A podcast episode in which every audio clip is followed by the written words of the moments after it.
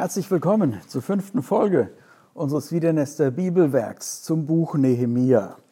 Wir haben uns in Kapitel 1 und 2 die Vorgeschichte des Baus der Mauern Jerusalems angeguckt. Nehemia, der von der Situation in Jerusalem hört, der fastet, der betet, der sich Gott zur Verfügung stellt, so in Kapitel 1, der in Kapitel 2 sich gut vorbereitet zeigt, als sich die Gelegenheit ergibt, sein Anliegen beim König vorzubringen, der sich in all dem von Gott abhängig weiß, vom Gott des Himmels. Das taucht hier mehrfach in Kapitel 2 auf, der sich die Situation in Jerusalem genau ansieht und dem es dann gelingt, ja, äh, die Bewohner zum Aufbau der Mauern zu ermutigen und der davon erzählt, wie Gott bereits gehandelt hat. In Kapitel 3 finden wir eine lange Liste der Bauleute Gottes, die hier in einzelnen Gruppen äh, erwähnt werden und wer an welcher Stelle die Stadttore aufgebaut hat. Das ist einerseits die detaillierteste und äh, beste Liste der antiken Stadtmauer Jerusalems, die wir haben. Insofern also schon spannend. Ganz viele Namen, aber zwischen den Angaben zu den Bauabschnitten und den einzelnen Namen finden sich immer wieder interessante kleine Notizen. Und äh, mit denen werden wir uns jetzt in Kapitel 3 äh, beschäftigen. Was fällt an dieser Liste auf? Ich beginne mal mit dem ersten, Kapitel 3, Vers 1. Und Eliaschib, der hohe Priester, machte sich mit seinen Brüdern, den Priestern, auf und sie bauten das Schaftor.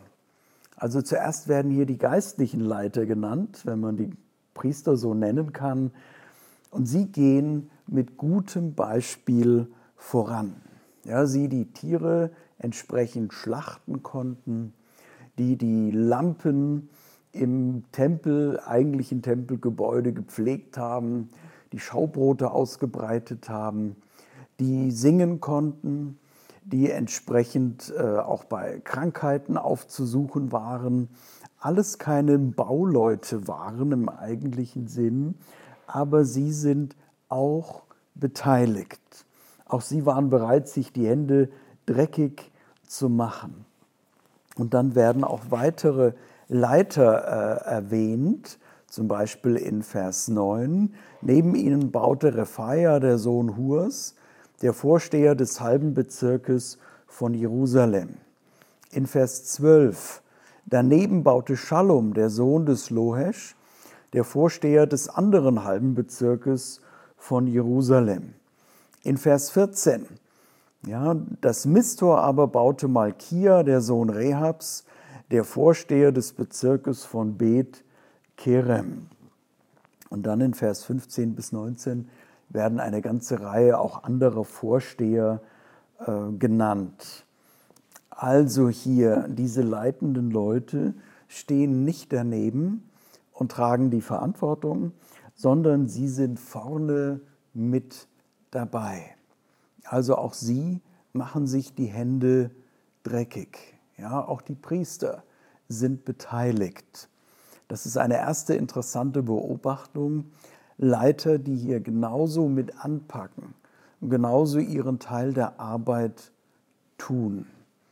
Ja, Leiter sind in erster Linie Leute, die vorne weggehen, vorne rangehen, die ein gutes Beispiel geben und die das, was sie von anderen fordern oder wozu sie andere ermutigen, auch selber tun.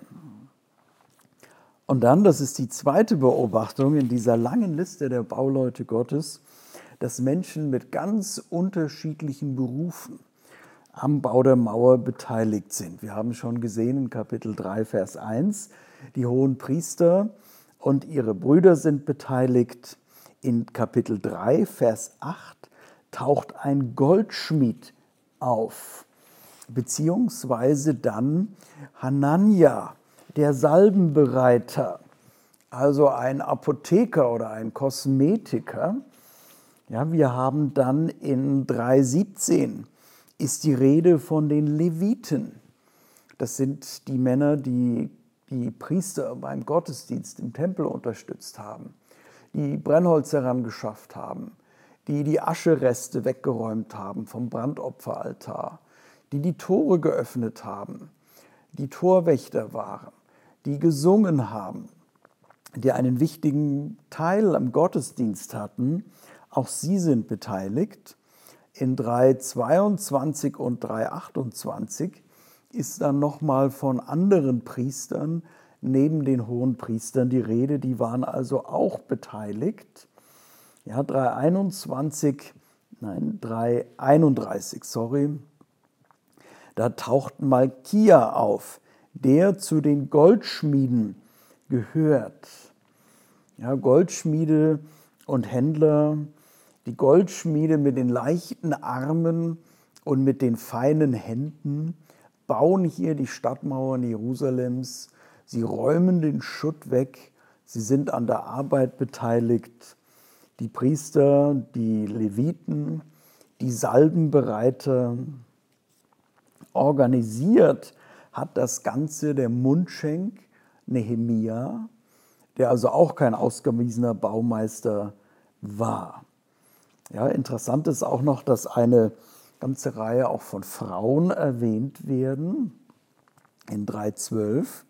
Wir hatten ihn schon, daneben baute Shalom, der Sohn des Lohesch, der Vorsteher des anderen halben Bezirks von Jerusalem, er und seine Töchter.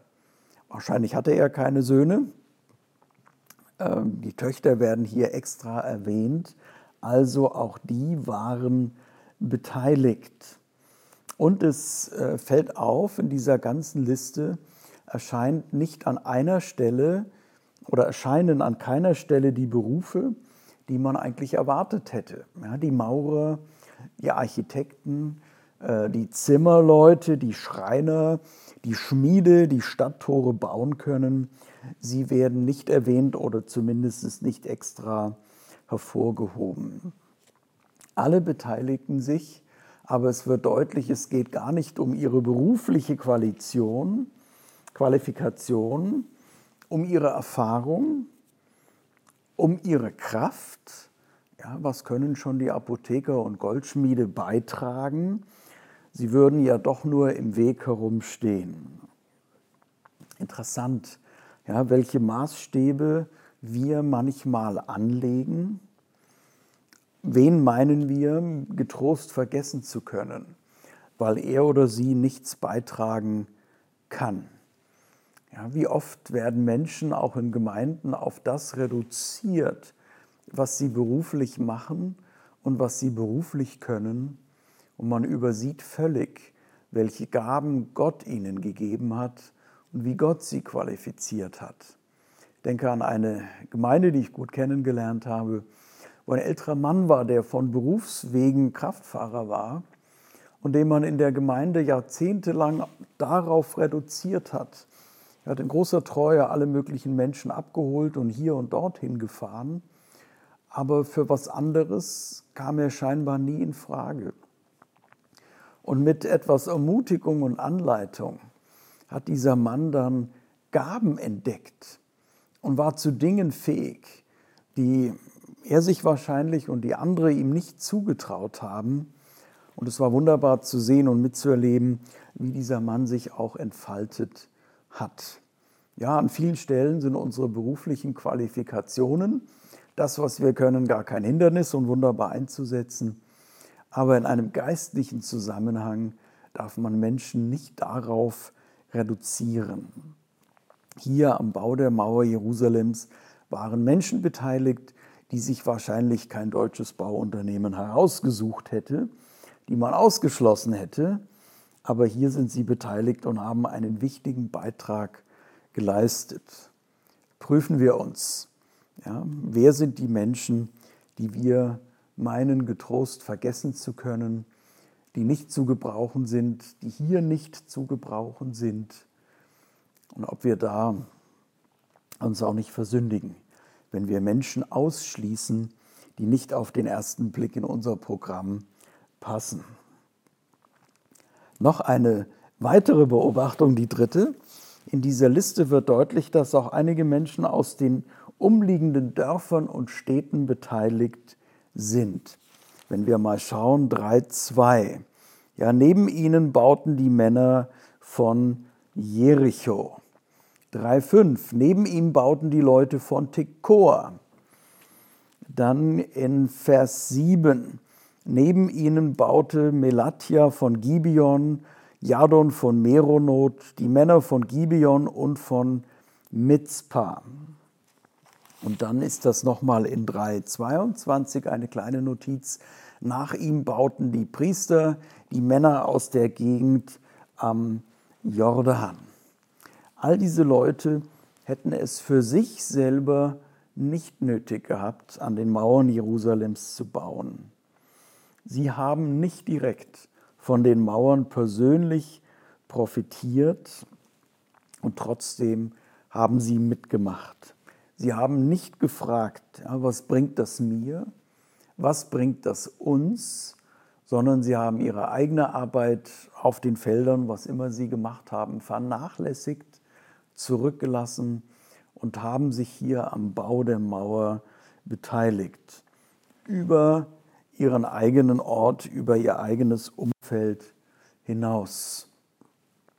Ja, ich kenne das aus Erzählungen aus der ehemaligen DDR wie da Christen über Städte und Orte hinweg sich gegenseitig geholfen haben beim Bau von Gemeindehäusern, wie man im ganzen Land knappes Baumaterial organisiert und transportiert hatte, dass an einzelnen Orten Gemeindehäuser gebaut werden können, wie man sich teilweise auch ausgeholfen hat, gemeindeübergreifend bei Rüstzeiten und anderen Projekten. Ein wunderbares Beispiel dass wir gemeindeübergreifend einander helfen, dass wir Ressourcen teilen. Und die Frage, was bringt das uns hier vor Ort oder was bringt das mir persönlich, was habe ich davon, das darf nicht die einzige Frage sein, auch nicht die leitende Frage sein. Da, wo Gott ruft, wo es um seine Sache geht, geht es nicht um die kleinen Reiche, die wir uns bauen.